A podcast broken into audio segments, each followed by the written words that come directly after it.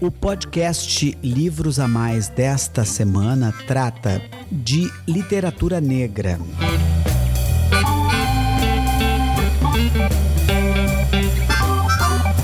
O tema da literatura negra é pungente, é candente no Brasil atual. Dois autores que vou destacar aqui no podcast são essenciais para a poesia e também para contos e crônicas, mas principalmente para a poesia.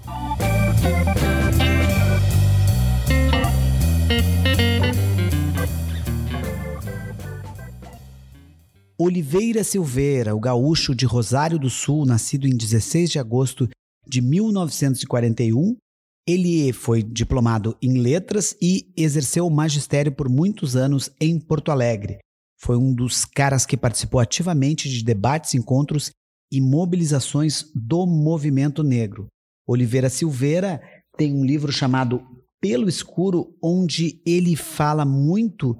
Os poemas são considerados afro-gaúchos, porque ele fala muito de histórias do Rio Grande do Sul e de lendas e de temas do Rio Grande do Sul só que pela ótica do negro.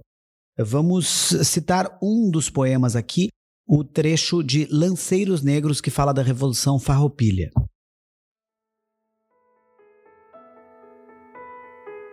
Carga de lança diante do inimigo. À noite, uma noite pontuda, de ir rasgando entranhas, como rasgava roupas, pele, carne, tudo, a sanha de não velhos açoites, carga de lança no campo da luta à noite, negra e pontiaguda. Sombras noturnas rolam no horizonte, há nuvens de sangue no chão e cada lanceiro estendido é uma noite pisoteada. Roupas e entranhas rasgadas, noite que ficou para sempre libertada, carga de lança, noite aforreada.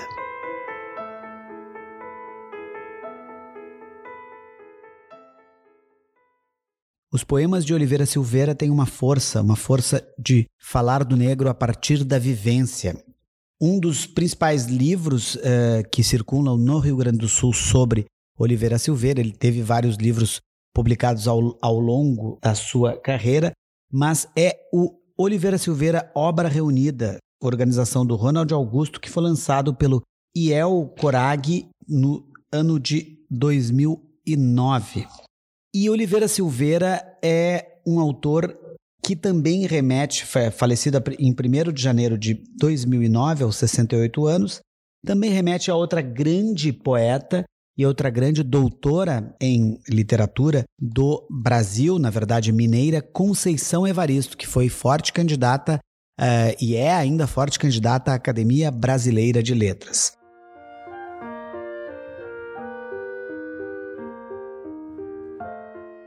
Conceição Evaristo tem um livro muito importante, como Olhos d'Água e Ponce a Vivência, que são histórias narrativas uh, mais longas, um de contos, outro de narrativa longa, mas Poemas da Recordação e Outros Movimentos.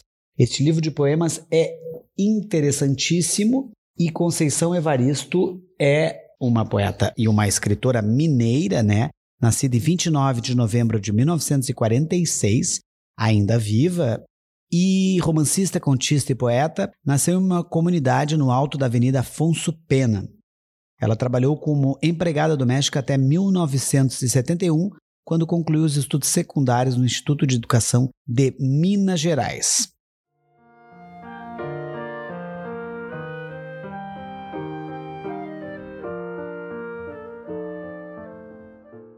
Sua principal obra é Ponciá Vivêncio, de 2003, onde são abordados temas como a discriminação de raça, gênero e classe. Atualmente, Conceição leciona na Universidade Federal de Minas Gerais. Ela é doutora em. Ela defende, defendeu a tese de doutoramento Poemas Matungos Cânticos Irmãos em 2011 na Universidade Federal Fluminense.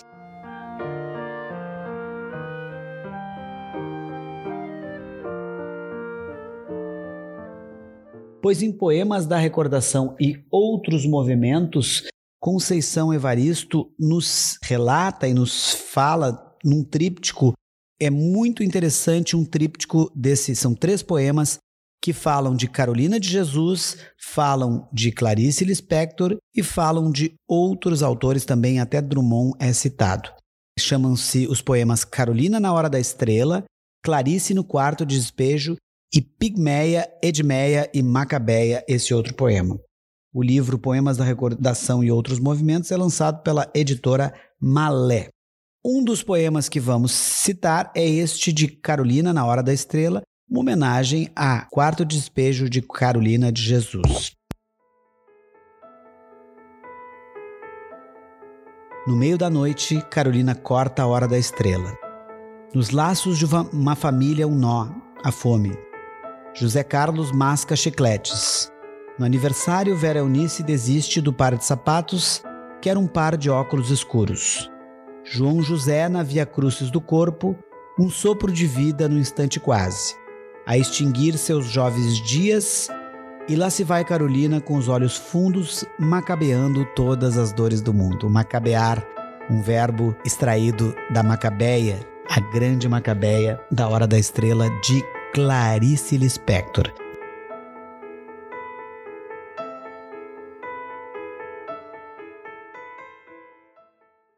Os dois escreveram muito sobre suas impressões, Conceição ainda escreve, e o Oliveira Silveira escreveu muito sobre suas impressões, sobre suas vivências e são muito ativistas. Existem outros escritores e ativistas.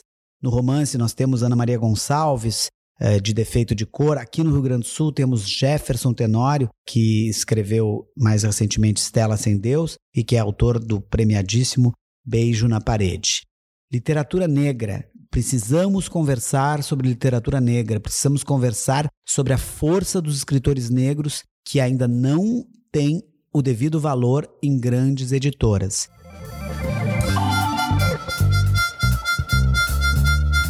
O recado, a lição, o tema de casa do podcast Livros a Mais é: precisamos conversar sobre literatura negra. Até a próxima.